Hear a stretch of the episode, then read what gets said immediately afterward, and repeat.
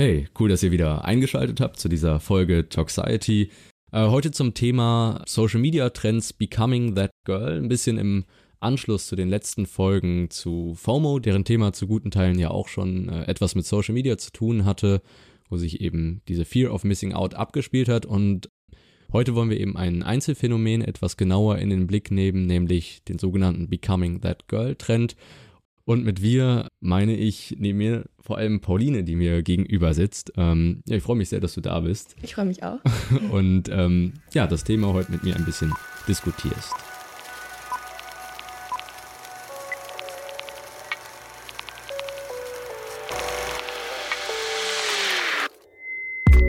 Ihr hört Toxiety ein Podcast der Themen und Debatten der Generation Z und deren Diskussion im gesamtgesellschaftlichen Kontext. Von und mit Leonhard Wunderlich.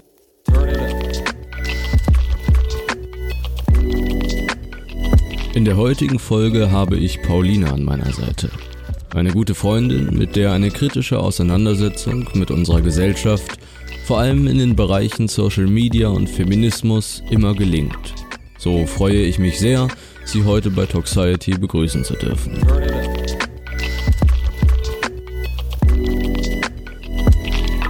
Heute geht es um den Becoming That Girl Trend auf Social Media. Gemeinsam mit Pauline diskutiere ich dessen Wirkung, besonders seine Problematiken und was uns dieser schließlich über unsere Gesellschaft offenbart.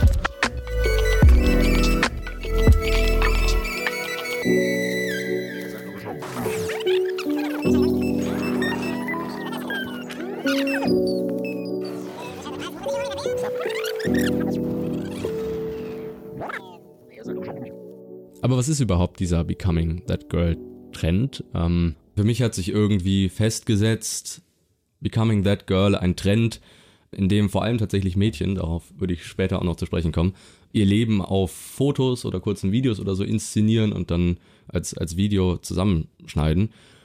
Und ganz entscheidend ist für mich eben, dass es nicht darum geht, auch wenn das vielleicht der, der Trend erst suggerieren möchte, ein möglichst gutes und gesundes Leben zu führen, sondern diese Selbstinszenierung da ganz, ganz zentral ist. Also das Ziel ist so ein bisschen das perfekte Leben zu erschaffen und sich damit auch möglichst im besten Licht zu präsentieren, indem man eine bestimmte Routine etabliert oder ja, scheinbare Gewohnheiten, insgesamt vielleicht irgendwie ein, ein Lifestyle, wie es eben dieses eine Mädchen machen würde. Also nicht der Durchschnitt irgendeins, sondern eben diese eine Person, die ihr Leben scheinbar völlig im Griff hat. Ja, genau. Ich würde vielleicht auch sagen, dass es so ein bisschen darum geht, einen scheinbar sehr gesunden und auch reflektierten mhm. und wie du auch gesagt hast, geordneten Lifestyle zu leben. Also vielleicht können wir ein paar Beispiele nennen, äh, die da sehr oft vorkommen. Zum Beispiel irgendwie sehr früh aufwachen, jeden Morgen um 5 Uhr erstmal joggen gehen, dann noch ein Workout machen, dann erstmal einen grünen Smoothie trinken und sein Zimmer aufräumen, sein Bett machen, dann erstmal Journaling und so weiter, meditieren, Yoga machen. Also so ganz viele Sachen, die ja schon, glaube ich, seit langer Zeit so als scheinbar sehr gesund und ja sehr gut für einen selbst gelten und eben diesem Standard oder diesem Ideal ja bestmöglich selbst nachzufolgen, um eben dann am Ende dieses Mädchen zu werden. Genau, vielleicht kann man sagen, dass es ein Resultat verschiedener einzelner Bewegungen ist. Also es gibt so wesentliche Elemente, die immer mal wieder auftauchen. Das ist so diese gesunde Ernährung, die mal gezeigt wird. Man ist gerade diese Green Smoothies, irgendwie eine, eine schlanke, sportliche Figur, die eigentlich ziemlich so diesen gängigen Schönheitsidealen der westlichen Welt entspricht. Dabei spielt eben auch Sport und so eine große Rolle. Ich glaube, dieser Self-Care-Aspekt, der ja auch nochmal eine ganz andere Bewegung ist oder ein anderer Trend, wie auch immer, ja, ist auch sehr präsent. Und es geht halt darum, auch sehr ästhetisch einfach das, das, das Leben zu zeigen, den Alltag zu zeigen. Also irgendwie in einer schönen Umgebung, äh, ja, möglichst produktiv zu sein, organisiert, alles irgendwie zu planen und eben erfolgreich zu sein mit, mit dem, was man tut. Und ja, dieser Trend ursprünglich dann vielleicht von TikTok schwappt halt immer stärker auf, auf andere Plattformen über, wie zum Beispiel YouTube oder Instagram.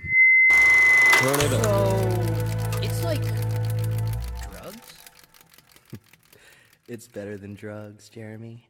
I know what you chasing, you can only get this feeling from a thug. You can only get this feeling from a thug. Sorry? recently, I have, of course, been spending some time on TikTok. Nothing new about that one. I've been seeing a lot of people trying to become that girl. We've all heard about that girl. Not your average girl, but that girl. An idea created on social media of a girl who has her life together. From aesthetic meals to peak fitness to reading for pleasure. In the middle of the club. I know what you're chasing. You can only get this feeling from a thug. You can only get this feeling from a thug. Tears falling and it's licking your cup. All you really want It's is better than love. drugs, Baby, all you really want is love. Only talk to bosses independent. Can't be fucking with a scrub. No, I know you can't be fucking with a scrub. I get this feeling in my stomach when you next to me. Man, I'm trying.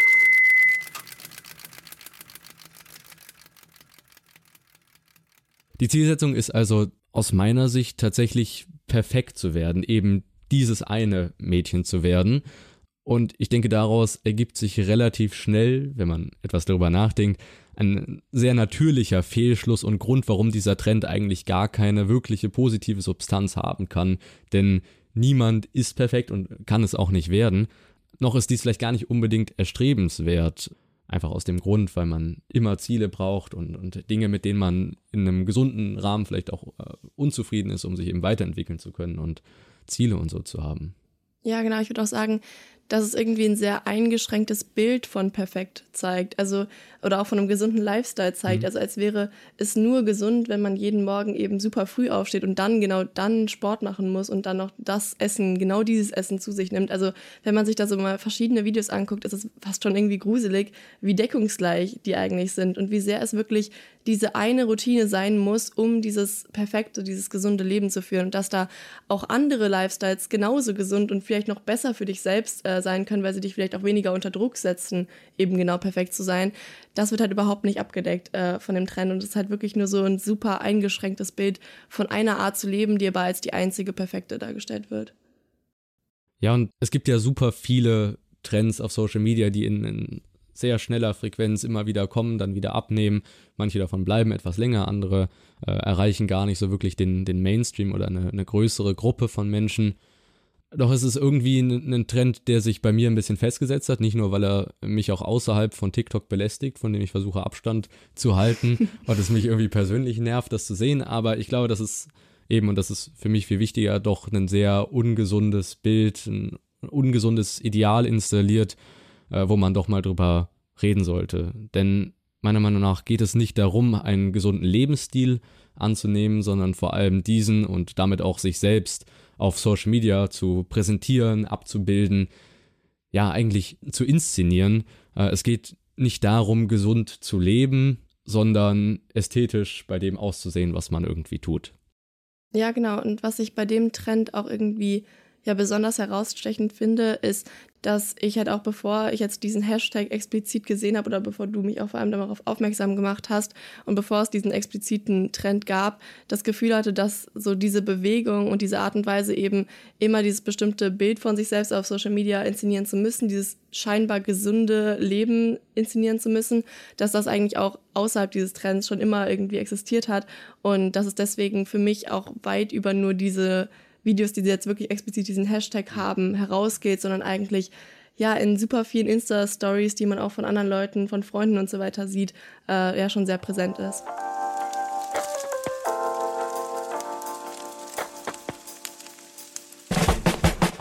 Vielleicht doch eine Inspiration?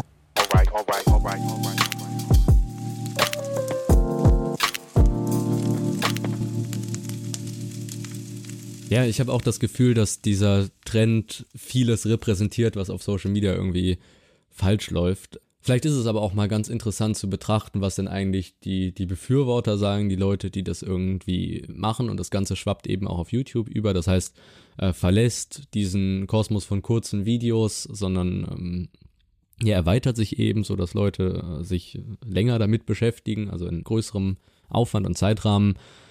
Und ein Argument, was immer wieder auftaucht, auch bei Leuten, die sich etwas kritisch dazu positionieren, letztendlich aber doch sich nur dieser Bewegung anschließen, ist eben, dass dieser Trend eine Inspiration für Leute sein kann, sein soll, einen besseren Lebensstil zu führen, eben die beste Version des, des eigenen Selbst zu werden. Und doch ist es am Ende eben eine starke Inszenierung und verfälschte Realität, denn die Trendpartizipierenden leben kaum selbst nach diesen repräsentierten Ritualen und Gewohnheiten, sondern richten eben das Ganze her. Und das ist eben ganz, ganz schön zu sehen, wenn man TikTok mal verlässt und sich das Ganze auf YouTube anschaut, wo es viele Menschen gibt, die aktiv sozusagen diesen Trend auch offenlegen und ja, sich einen Spaß daraus machen, diese Dinge eben so nachzustellen, aber zeigen, äh, wie unrealistisch das Ganze ist und wie viel Zeit das Ganze benötigt. Das Problem natürlich ist, dass durch diesen erheblichen Zeitaufwand, die diese Inszenierung eben in Anspruch nimmt, eine ganz unrealistische Erwartung der Konsumierenden geweckt wird und ein Umsetzen des Gesehenen ja eigentlich nicht mehr möglich wird. Insofern finde ich es schwierig, von einer Inspiration zu einem besseren Lebensstil zu sprechen. Natürlich kann man sich inspirieren lassen und ich glaube, das ist auch wichtig zu sagen bei allem, was jetzt noch folgen wird. Natürlich kann man sich inspirieren lassen und dieser Trend hat sicherlich auch manche positiv beeinflusst, doch sind die Auswirkungen in vor allem dem Ausmaß, in dem dieser Trend stattfindet, doch wohl eher das Gegenteil.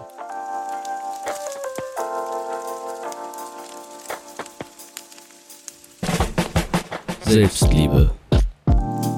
Alright, alright, alright, alright, alright.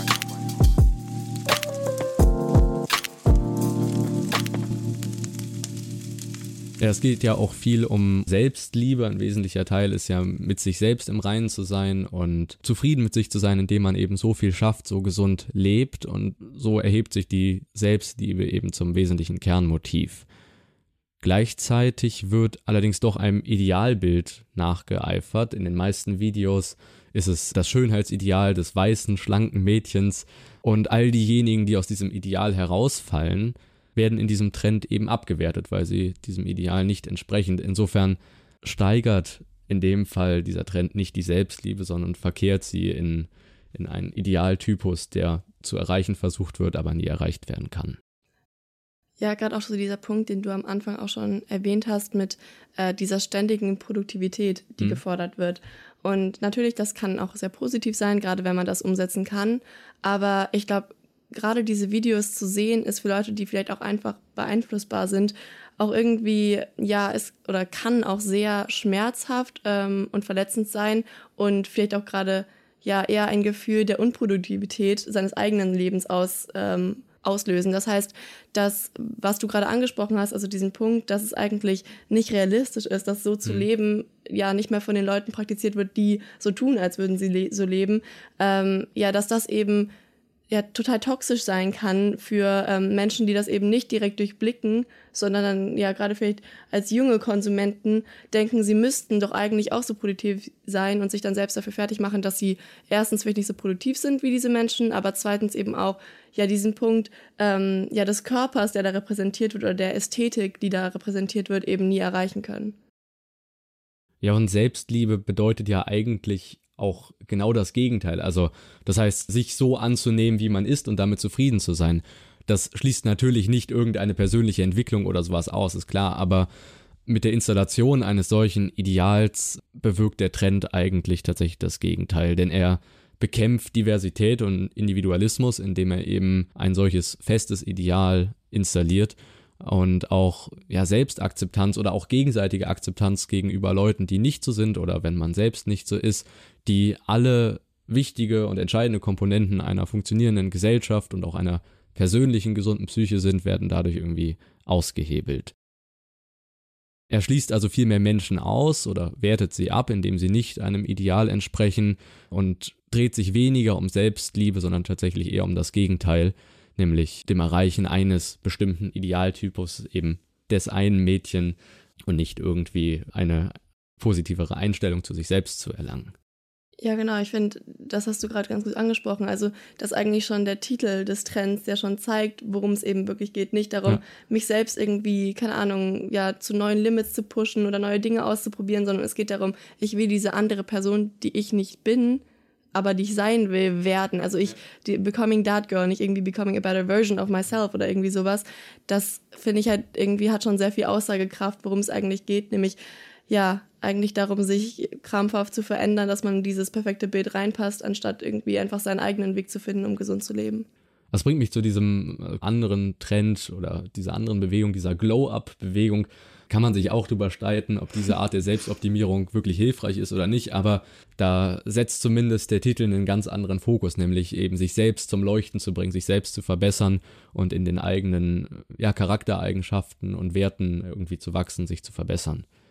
Äh, problematisch wird es, glaube ich, in dem Trend ganz, ganz stark in diesem Vergleich, der sich eigentlich automatisch anstrengt. Also in diesem Kontrast, der entstehen kann zwischen meinem Leben und deinem Leben, weil einfach dieses unrealistische, inszenierte Bild dem Konsumenten möglicherweise in vielen Fällen, eben dadurch, dass es inszeniert ist, irgendwie einen Kontrast zwischen dem eigenen Leben und dem, was er dort sieht, vor Augen führt, wie das eigene Leben eigentlich sein müsste, aber nicht ist und das, glaube ich, ganz, ganz schnell zu, zu Selbstzweifeln oder zumindest zu einem schwindenden Selbstwertgefühl äh, in der Konsequenz führen kann.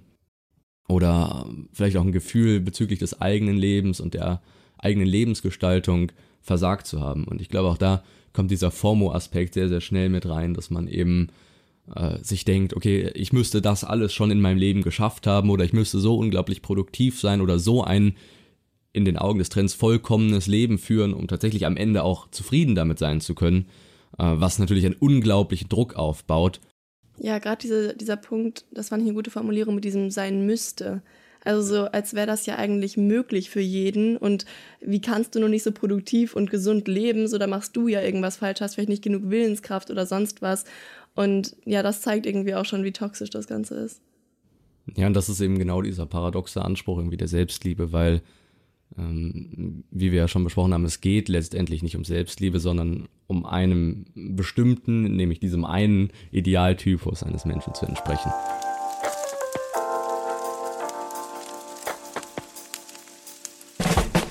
Unrealistische Erwartungen.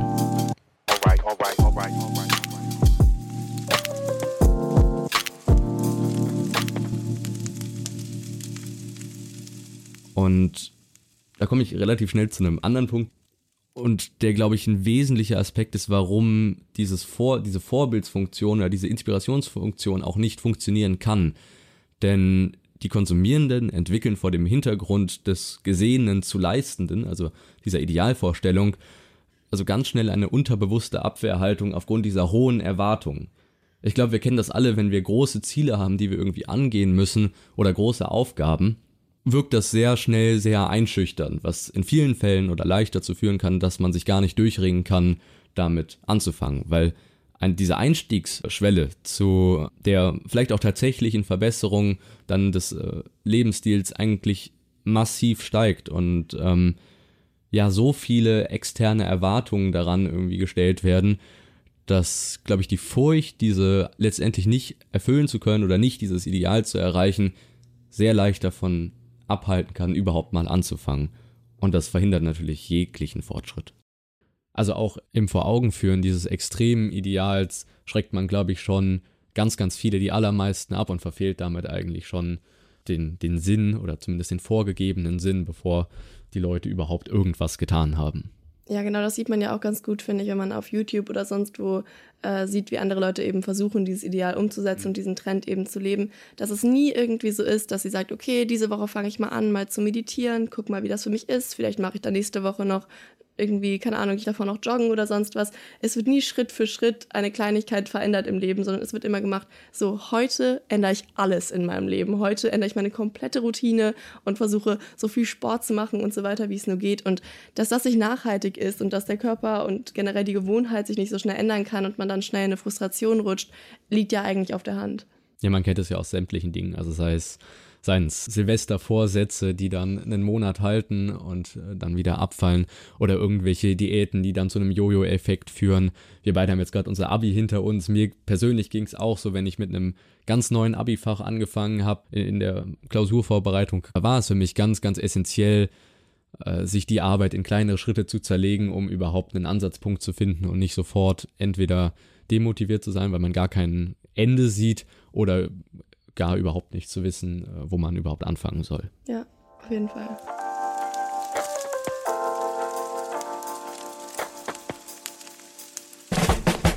Egoistische Lebensausrichtung.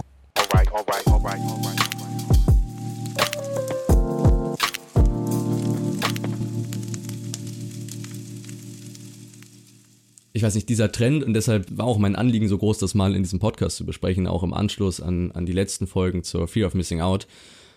Der Trend ist eigentlich ziemlich guter und zusammengefasster Ausdruck dieser ganz starken, ego-bezogenen Optimierungsbewegung, die sich ja eigentlich durch die komplette Gesellschaft einmal durchzieht.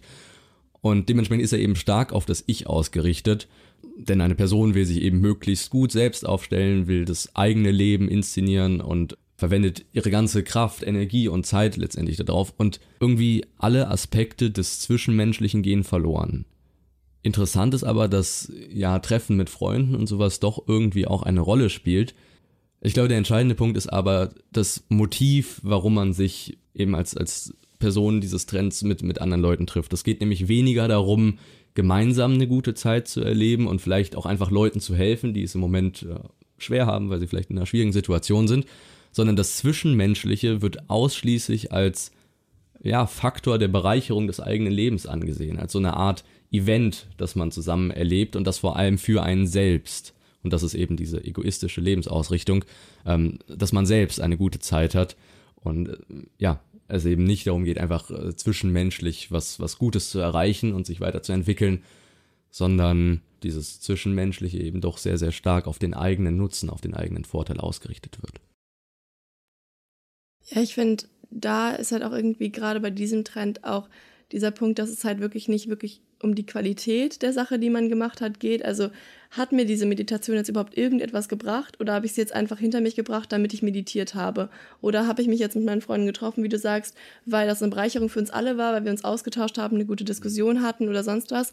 Äh, oder habe ich jetzt mich mit meinen Freunden getroffen, um mich mit meinen Freunden zu treffen, weil ich ja auch soziale Kontakte haben sollte oder weil das mir gut tut, wenn ich mit anderen Leuten nochmal unterwegs bin. Ja, und weil bin. ich dafür ein Bild brauche. Also davon ja. ein Bild brauche für Instagram, TikTok, weiß das ich. Ja.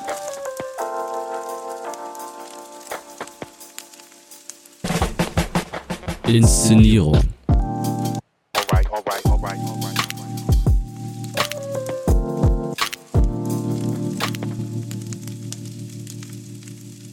Als Gegenargument, so vielleicht neben der Inspirationsgeschichte, wird ja auch häufig angeführt, dass dieser Trend das Leben und das Alltägliche nur etwas romantisiert oder die Schönheit herausstellt, aber nicht inszeniert. Wobei wir da ja genau darauf zurückkommen, dass diejenigen, die diesen Trend, die diesem Trend folgen und posten, diesen Lifestyle nicht tatsächlich leben, sondern eben inszenieren für Bilder, weil er eben so unglaublich unrealistisch ist und, und Ziele setzt, die gar nicht auf alltäglicher Basis, wenn man vielleicht irgendetwas anderes noch zu tun hat, ja umsetzbar sind. Ja, ich meine, es fällt ja auch einfach auf, wenn da, wenn man sich die Bilder, die da von Sport machen oder sowas drin sind, dann sind das ja alles so ganz diesen clean, cleaner Ästhetik und dann so, äh, die Person sieht nie komplett fertig aus oder sonst was. Äh, und bei all diesen Punkten merkt man einfach, also es ja, romantisieren, ich weiß nicht, ich, ich finde, es ist einfach inszenieren. Also man kann mir nicht erzählen, dass jemand so aussieht, wenn er Sport macht oder wenn er mit seinen Freunden picknicken ist. Es ist mit viel mit Filtern gearbeitet, viel, äh, ja, die Leute so positioniert, das Essen so positioniert, dass es halt mhm. halt eben schön aussieht. Und ich verstehe, dass Leute das ästhetisch finden, aber es wird halt dann ein Problem, wenn man sagt, ja, das ist meine Routine und so lebe ich. Ja, und im Prinzip kommen wir an diesem Punkt genau wieder zum Anfang zurück. Also es geht nicht darum, einen gesunden Lebensstil anzunehmen und dann auf Social Media zu präsentieren oder abzubilden, sondern es ist eben eine Inszenierung. Es geht nicht darum, gesund zu leben, sondern ästhetisch bei dem auszusehen, was man macht und was äh, scheinbar ähm, als, als bestrebsam oder anstrebsam gilt.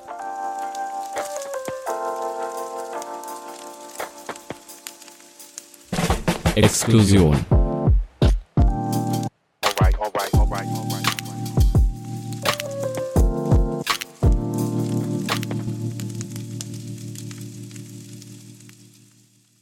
Ja, ein weiterer, vielleicht ganz interessanter Punkt ist ja auch, dass nicht nur durch das Idealbild, was eben durch den Trend installiert wird, sondern auch durch die Voraussetzungen, die ein Mensch braucht, um daran zu partizipieren, dieser Trend sehr, ja, sehr ausschließend, sehr exklusiv wird, weil einfach bestimmte ja, Voraussetzungen irgendwie gegeben sein müssen, um überhaupt daran teilnehmen zu können. Also häufig werden ja, ja besonders tolle Wohnverhältnisse irgendwie gezeigt, ähm, was eine gewisse monetäre Basis voraussetzt. Man braucht auch erstmal die Zeit, um all diese Rituale und Gewohnheiten überhaupt täglich auch nur theoretisch durchführen zu können.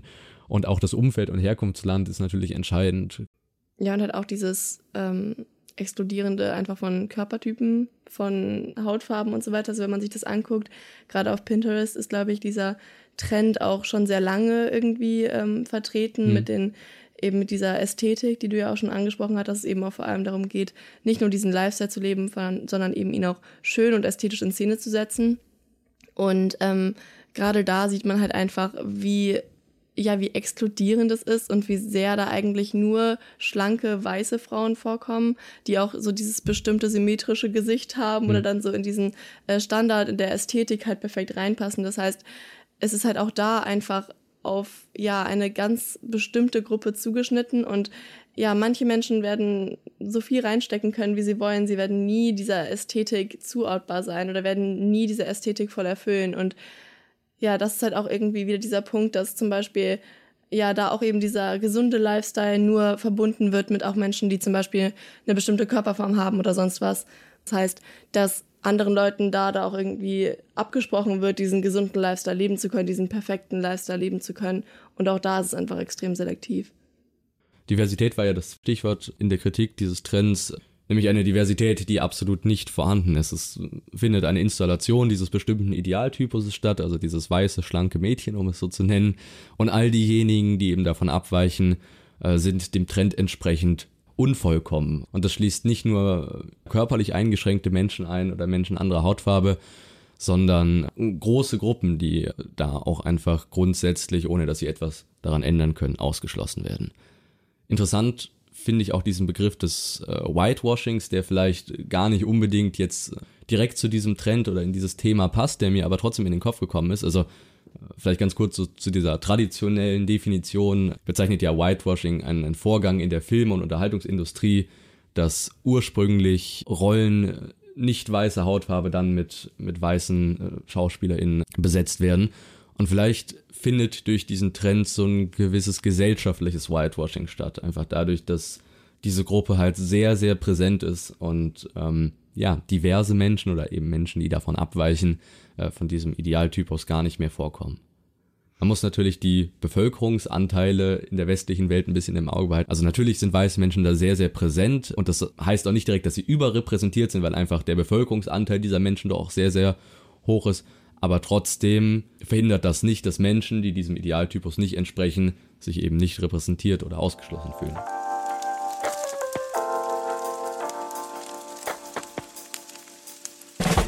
Gesellschaftliche Reflexion.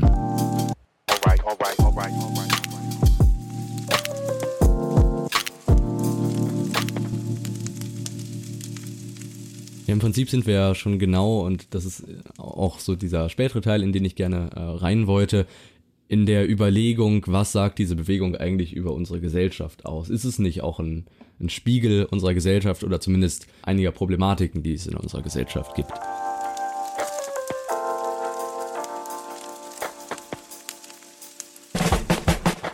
Becoming that boy.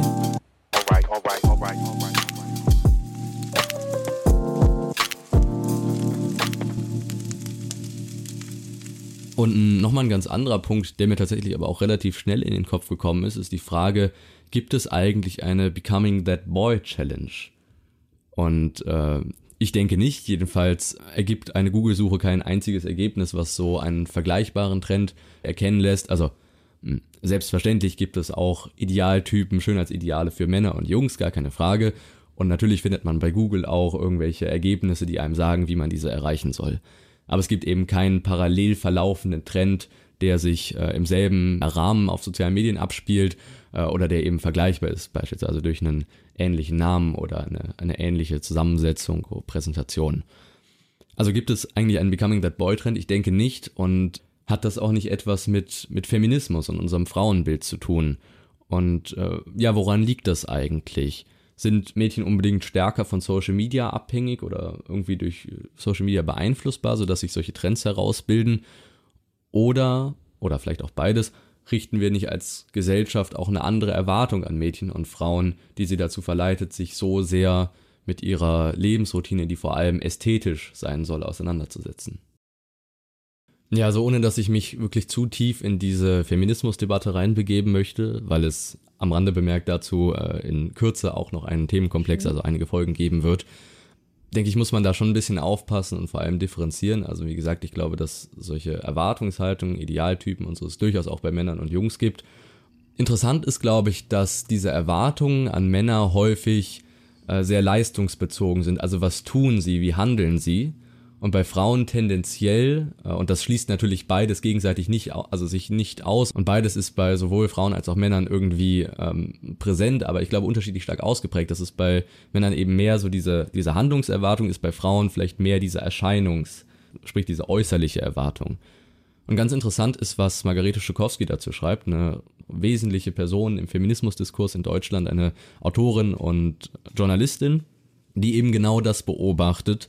Und ich glaube, es erklärt sich wirklich am besten, wenn ich einfach einen kurzen Ausschnitt aus ihrem Buch untenrum frei vorlese. Dabei spielt es natürlich eine Rolle, wie perfekt die Körper sind, die wir in der Werbung und in den Medien sehen und wie ähnlich sie einander sind. Schlank, groß, jung, glatt, meistens mit heller Haut, ohne Behinderung, sportlich. Man wird davon beeinflusst, wenn man nicht komplett blind ist. Die Ideale, die wir da sehen, gelten zwar für Frauen und Männer gleichermaßen, aber Frauen werden stärker als Körper bewertet als Männer. Wie viele stark übergewichtige männliche Politiker gibt es in Deutschland und wie viele weibliche? Für Männer ist es kein Hindernis, wenn sie den Schönheitsnormen nicht entsprechen. Für Frauen muss es nicht unbedingt eines sein, aber sie werden definitiv auch immer danach bewertet, wie sie aussehen. Und ich glaube, das bringt es sehr, sehr gut auf den Punkt, nicht zu sagen, okay, eine Erwartung an Männer gibt es, die gibt es an Frauen nicht und umgekehrt. Aber dieser Fokus, ich glaube, dass bei Frauen das äußerliche Erscheinungsbild doch im gesamten gesellschaftlichen Leben, sei es berufliche Perspektive etc. etc., einfach wesentlich wichtiger und präsenter noch ist. Ich musste immer an Angela Merkel denken. Wie viele Bemerkungen hört man ständig äh, über irgendwelche Dinge, die sie trägt, über ihre bunten Hosenanzüge und wie viel wird sich darüber lustig gemacht? Und wie häufig hört man irgendwelche Kommentare zum Aussehen oder zum Kleidungsstil männlicher Politiker? Ich denke, das macht es ganz gut deutlich. Und vielleicht, und so kommen wir quasi zurück zum Trend, äh, lässt sich in diesem auch schon diese Tendenz erkennen, dass auch schon an Mädchen oder heranwachsende Frauen dann gesellschaftlich eine starke Erwartungshaltung darin besteht, ästhetisch und gut bei dem auszusehen, was sie alltäglich so tun. Und das äh, halt ein wesentlicher Faktor für diesen gefühlten Zwang der Inszenierung dann ist. Ja, und vielleicht geht dem auch eben eine Konditionierung voraus, dass Mädchen doch von früher Kindheit an eben eingeprägt bekommen, ein ästhetisches Leben führen zu müssen, bei den Dingen gut auszusehen. Bei Jungs ist das gerade im, im, jugendlichen Alter sicherlich auch der Fall. Ob das genauso stark ist oder nicht, kann man sich jetzt drüber streiten. Aber im späteren Leben finde ich das doch sehr interessant und vielleicht ist das genau der Grund, warum es eben diesen Trend nur mit weiblicher Perspektive gibt. Ja, ich glaube, das ist ein super interessantes Thema, wo es irgendwie ein bisschen schwierig ist, klar zu sagen, warum gibt es diesen Trend für Mädchen, warum nicht für Jungen. Äh, und ja, ich glaube, das ist auch ganz wichtig. Du hast ja auch schon angesprochen. Ich meine, es gibt genauso Schönheitsideale für Jungen. Und Klar, es gibt ja. auch, äh, ja, gerade in dieser Fitnessszene oder so, ähm, auch viel, wo ein bestimmter Körpertyp eben idealisiert wird und wo man, wo eben auch Jungen oder Männern da ja eingeprägt wird, sie sollten eben auf diesen Typ Körper ähm, hinarbeiten.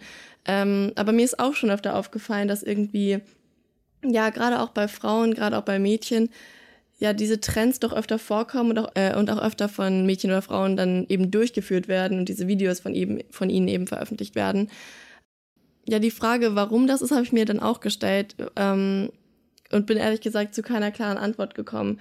Ich glaube, dass in unserer Gesellschaft Mädchen schon ab einem sehr, ab einem sehr frühen Alter ähm, ja ein gewisses Schönheitsideal vermittelt wird und auch vermittelt wird, dass man eben auf dieses Schönheitsideal hinarbeiten soll. Gerade wenn man sich zum Beispiel auch ja die ganze Make-up-Industrie oder sonstiges anschaut. Mhm. Ich meine, ja, für Jungen ist es meistens noch verpönt, solche Produkte zu benutzen. Das kommt jetzt vielleicht langsam in alternativeren Szenen auch, aber ja, bei Mädchen ist es total normal, dass die jungen Mädchen dann schon mit, ich weiß nicht, elf, zwölf Jahren anfangen, sich die Nägel zu lackieren oder Puder zu benutzen oder sonst was, um sich eben ja einem gewissen Ideal mehr anzunähern. Ähm, und ich persönlich habe das Gefühl, dass auch, wenn ich jetzt in meinem persönlichen Umfeld mich umgucke, und auch mich selbst angucke, wie das war in so diesen in dieser ganz heißen Phase der Pubertät und so weiter, dass ähm, ja, wenn ich das vergleiche mit dem, wie meine Jungsfreunde sich darüber äußern, dass dass die meisten Mädchen doch mehr beschäftigt zu haben scheint als Jungen. Also wie sieht mein Körper aus, ähm, wie sieht mein Gesicht aus, ja, wie kann ich mich selbst verbessern, wie kann ich mich eher diesem Bild annähern. Und ich habe das Gefühl, dass da gerade auch ja, Jungen gefallen wollen oder sowas eine riesige Rolle spielt. Also, dass man, wenn man zum Beispiel ja mal mit anderen Mädchen darüber redet, dass viele einem irgendwie einen Kommentar oder sonstiges sagen können, der einmal über, ich weiß nicht, ein Körperteil von ihnen oder über ihr, ihr, Gesicht oder ihre Haare oder sonst was gemacht wurde von einem Jungen, der gerade, keine Ahnung, super pubertär und kindlich war und sich nichts so bei seinen Gedanken oder bei seinen Worten gedacht hat, ähm, was das auslösen kann und dass das ähm, ja zu extremen Selbstzweifeln bei vielen ähm, führt und zu so einem extremen Wahn, sich selbst zu verbessern und gerade auch dem, was scheinbar ja alle Jungen haben wollen und was auf Social Media auch so propagiert wird, wie das Idealbild, sich dem eben anzupassen. Also ich habe schon immer das Gefühl gehabt, dass da anscheinend irgendwie ein anderer Druck auf Mädchen zu lasten scheint als auf Jungen. Warum genau das so ist, weiß ich ehrlich gesagt nicht. Ja, ich bin mir nicht ganz sicher. Also ich, ich kann die, die Empfindung grundsätzlich nachvollziehen. Ich weiß nicht, ob man das so generalisieren kann, aber möglicherweise ist es einfach äh, auch schwer, sowas äh, statistisch mal zu erfassen. Ja.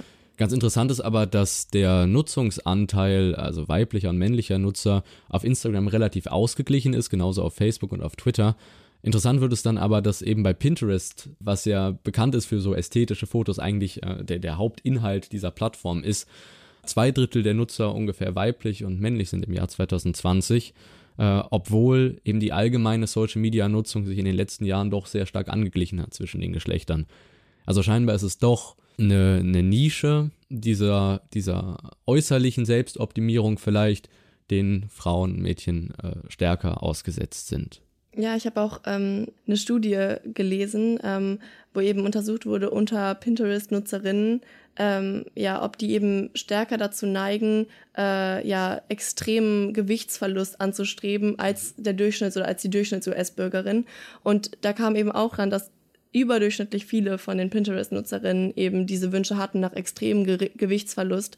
Ähm, und ich finde, ja, das ist, das zeigt noch einmal mehr, was für extreme Auswirkungen solche Ideale und das Propagieren von solchen Idealen in Social Media eben haben können und wie sehr wir oft, glaube ich, auch untersch unterschätzen, was für Auswirkungen die Bilder, die wir sehen, eigentlich auf unser Gefühl zu unserem eigenen Aussehen oder zu unserem eigenen Leben haben.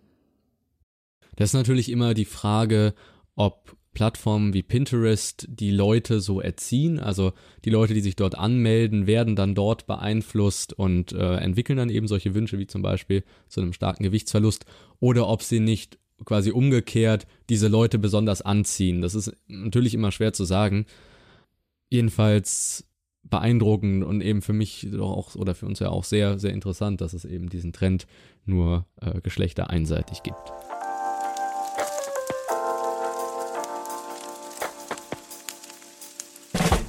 Diversität.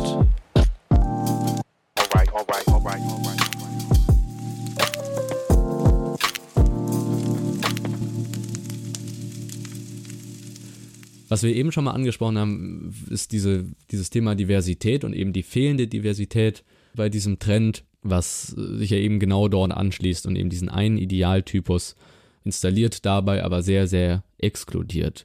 Ja, ich glaube, das ist ähm, bei dem Trend auf jeden Fall sichtbar, aber natürlich auch ein allgemeines Problem gerade von ja. Social Media. Also ich finde es auch extrem interessant, dass man natürlich mittlerweile auch immer mehr auch diverse Menschen sieht, die auch ähm, andere ethnische Hintergründe haben und so weiter. Nur dass auch da, gerade wenn man zum Beispiel dunkelhäutige Frauen oder sowas sieht, dass extrem oft die Gesichtszüge oder sowas immer noch eurozentrisch sind, sage mhm. ich jetzt mal so. Also dass ähm, man selten Gesichtszüge sehen wird, die nicht diesem eurozentrischen äh, ja, Schönheitsideal entsprechen werden.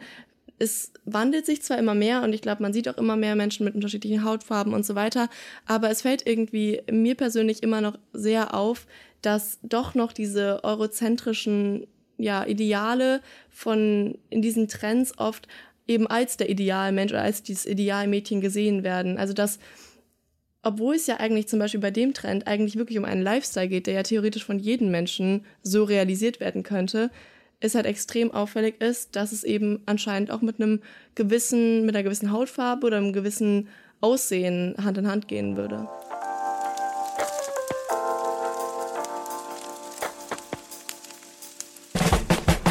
Optimierung und Kapitalisierung.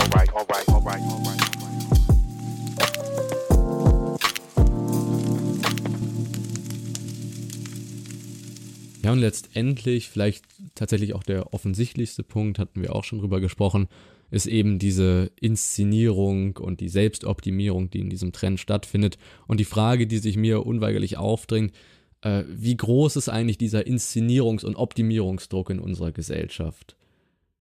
Also ich glaube sehr groß. Also ich finde, sowas wird halt immer nur repräsentiert von den Bewegungen, die es jetzt aktuell gibt auf Social Media oder sonst was. Aber zeigt sich ja auch, wie ich es auch am Anfang schon angesprochen habe, eigentlich schon viel länger, als es jetzt diese Trends explizit gibt, immer in Instagram Stories oder auch im Gespräch mit Freunden, mit Freundinnen und so weiter, dass einfach dieses ja, diese Vorstellung, wenn ich jetzt irgendwie Sport gemacht habe, dann habe ich mich selbst jetzt optimiert oder ich muss immer mehr von diesen scheinbar gesunden Tätigkeiten äh, verfolgen und so weiter, um eben ja mich selbst zu verbessern und so weiter. Diese Bewegung gibt es meiner Meinung nach extrem. Sie wird durch Social Media noch mehr verstärkt, gerade weil eben diese falschen Ideale gesetzt werden und eben sehr einseitige Ideale gesetzt werden. Aber ja, ich finde, man sieht das eigentlich in, ja, auch im Offline-Leben mittlerweile sehr, dass eben viele Menschen einfach anstreben, in welcher Weise auch immer, sich selbst zu verbessern und dass auch irgendwie das ja oft auch gefordert wird von unserer Gesellschaft, von den Menschen. Ja, es ist definitiv ein gesamtgesellschaftliches großes Problem. Ich würde sogar noch weitergehen und vielleicht sagen, dass teilweise oder verstärkt eine ja, Kapitalisierung des Individuums irgendwie stattfindet. Also wir uns als Individuum in einer Gesellschaft eine Art Markt oder einer Gesellschaft aussetzen, die marktwirtschaftlichen Grundmechanismen irgendwie folgt.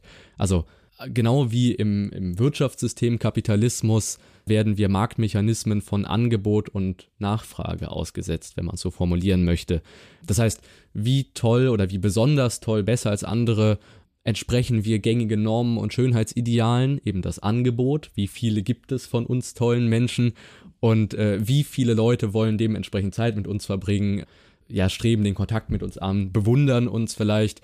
Äh, also genau dieses, dieses Verhältnis von Angebot und Nachfrage entsteht und bestimmt sozusagen den gesellschaftlichen sozialen Preis, man könnte es auch als Prestige vielleicht traditionell ausdrücken, eines Menschen. Und es findet eine Art Kapitalisierung der zwischenmenschlichen Beziehungen oder vielleicht auch der Summe der, der menschlichen Beziehungen, die eine Gesellschaft bilden, statt. Und wir versuchen in diesem Wettbewerb, der eben einer kapitalistischen Marktwirtschaft oder dem Kapitalismus wirtschaftlich gleicht, unseren eigenen Marktwert in dieser Selbstoptimierung zu erhöhen und damit eben den determinierenden Normen, Schönheitsidealen, Idealtypen und so zu entsprechen.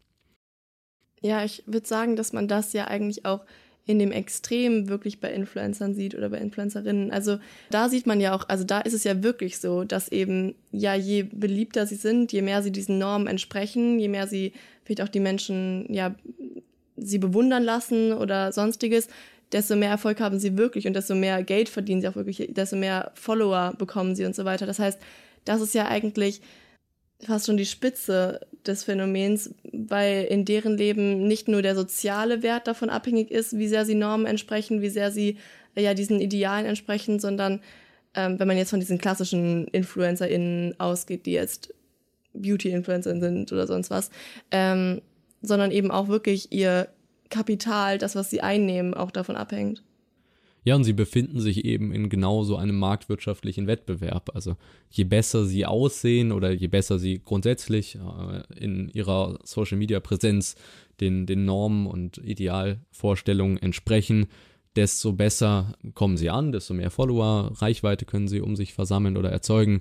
Und sie befinden sich eben in diesem Wettbewerb, dadurch, dass es ja eine Plattform ist, auf dem die alle stattfinden oder mehrere, aber ein, ein digitaler Bereich, in dem alle stattfinden und eben gegenseitig um die Aufmerksamkeit der Konsumenten konkurrieren.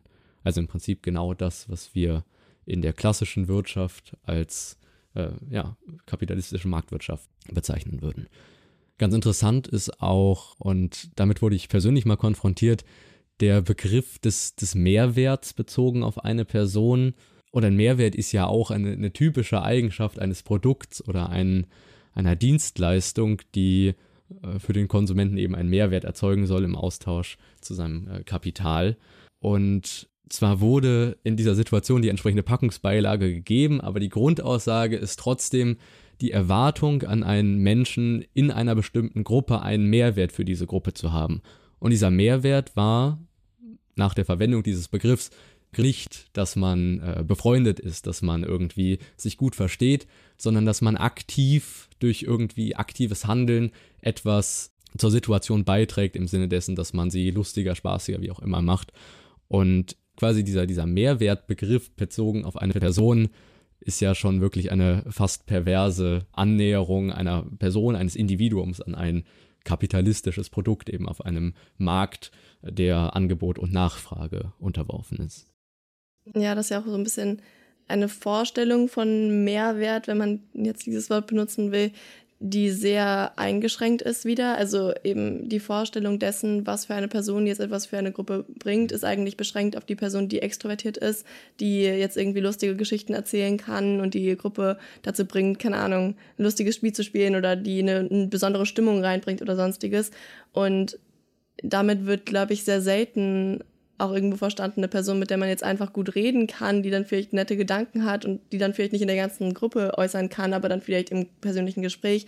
Das heißt, hier ist ganz ähnlich wie bei diesen Trends eben auch wieder so dieses sehr eingeschränkte, ja, dieses sehr eingeschränkte Verständnis dessen, was denn jetzt Nutzen bringen kann für eine Gruppe, für andere Menschen.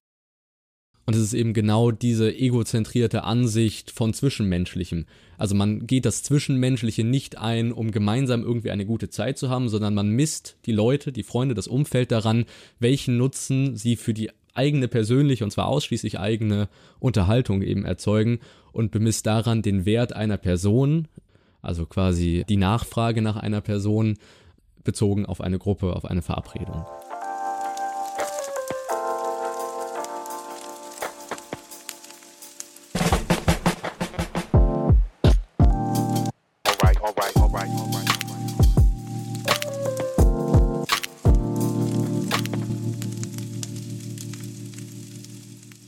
Interessant zu betrachten sind an dieser Stelle vielleicht auch die Überlegungen des Psychiaters Joachim Bauer, der als wesentliche Triebkraft und Motivationskraft allen menschlichen Handelns das Streben des Menschen nach menschlichen Beziehungen identifiziert. Das heißt, alles, was wir tun, ist letztendlich auf unseren Wunsch ähm, nach oder unser Verlangen nach menschlichen Beziehungen zurückzuführen.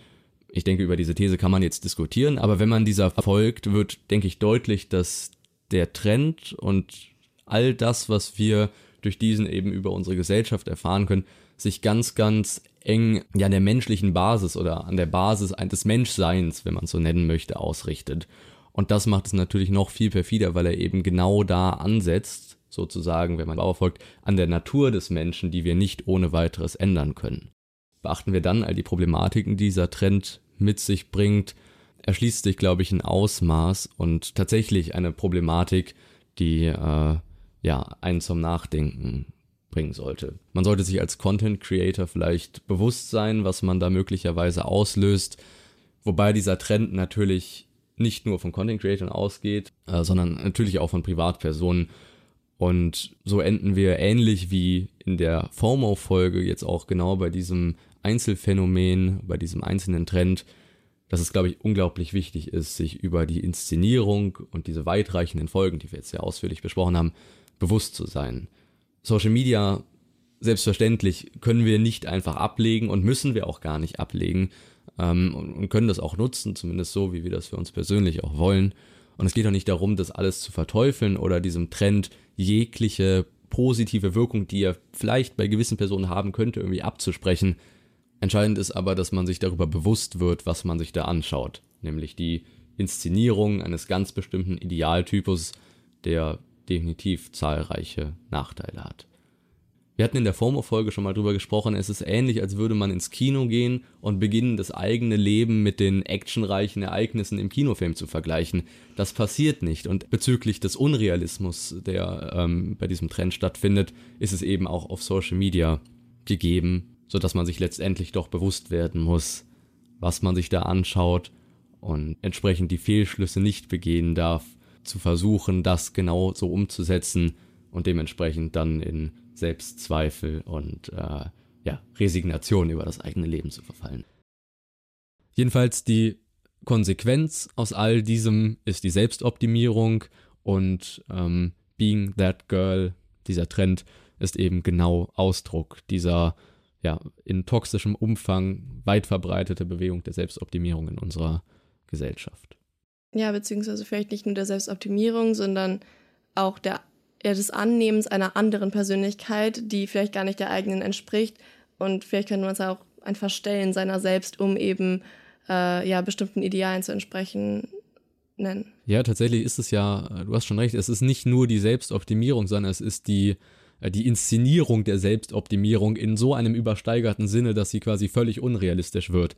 Also Leute, die, wie gesagt, da kann man sich dann auch wieder drüber streiten, wie sinnvoll ist so eine Selbstoptimierung äh, in, in, bestimmter Hinsicht. Äh, aber es ist ja nicht die Inspiration, die von Leuten ausgeht, die besonders viel erreicht haben in ihrem Leben, sondern es ist eben die Inszenierung dessen, dass man besonders viel erreicht hat, äh, die aber mit allen Konsequenzen, äh, negativen Konsequenzen verbunden ist, die wir ja schon besprochen haben. Genau, und dann eben auch die Frage, hat das an, eigentlich am Ende noch wirklich was mit dem Selbst zu tun? Oder ist es dann eben einfach nur noch Inszenierung eines bestimmten Lifestyles? Ja, und ist es die, die Annäherung zu, zu einem selbst im Sinne dessen, die beste Version von sich selbst zu werden? Oder ist es doch nicht viel eher der Versuch, die eine zu werden? Ich bedanke mich jedenfalls sehr für das Gespräch. Ich freue mich, dass du da warst. Ähm, und ich hoffe, dass es euch gefallen hat und äh, würde mich natürlich freuen, wenn wir uns in der nächsten Folge wiederhören. Bis zum nächsten Mal. ciao, ciao.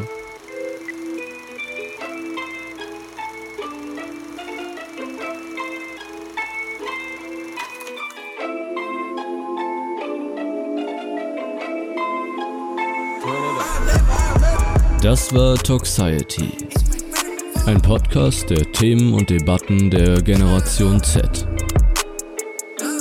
Von und mit Leonard Wunderlich. In den Show Notes findet ihr weitere Hintergründe und Querverweise. Schaut auch gerne auf der Instagram-Seite dieser Show vorbei, Toxiety-Podcast und lasst mich eure Meinung wissen. Wir hören uns. Ach so, und noch was. Kennst du schon Tagtraum? Der Podcast Tagtraum erzählt jede Woche eine fiktive Kurzgeschichte der menschlichen Angst mit Hörspielcharakter. Lausche den unheimlichen Erzählungen und lerne das Unterbewusstsein des Menschen kennen. Welche dunklen Abgründe lauern in uns und wie treten sie in so manchen Momenten tief aus uns hervor. Tagtraum ist auf der Streaming-Plattform deiner Wahl verfügbar.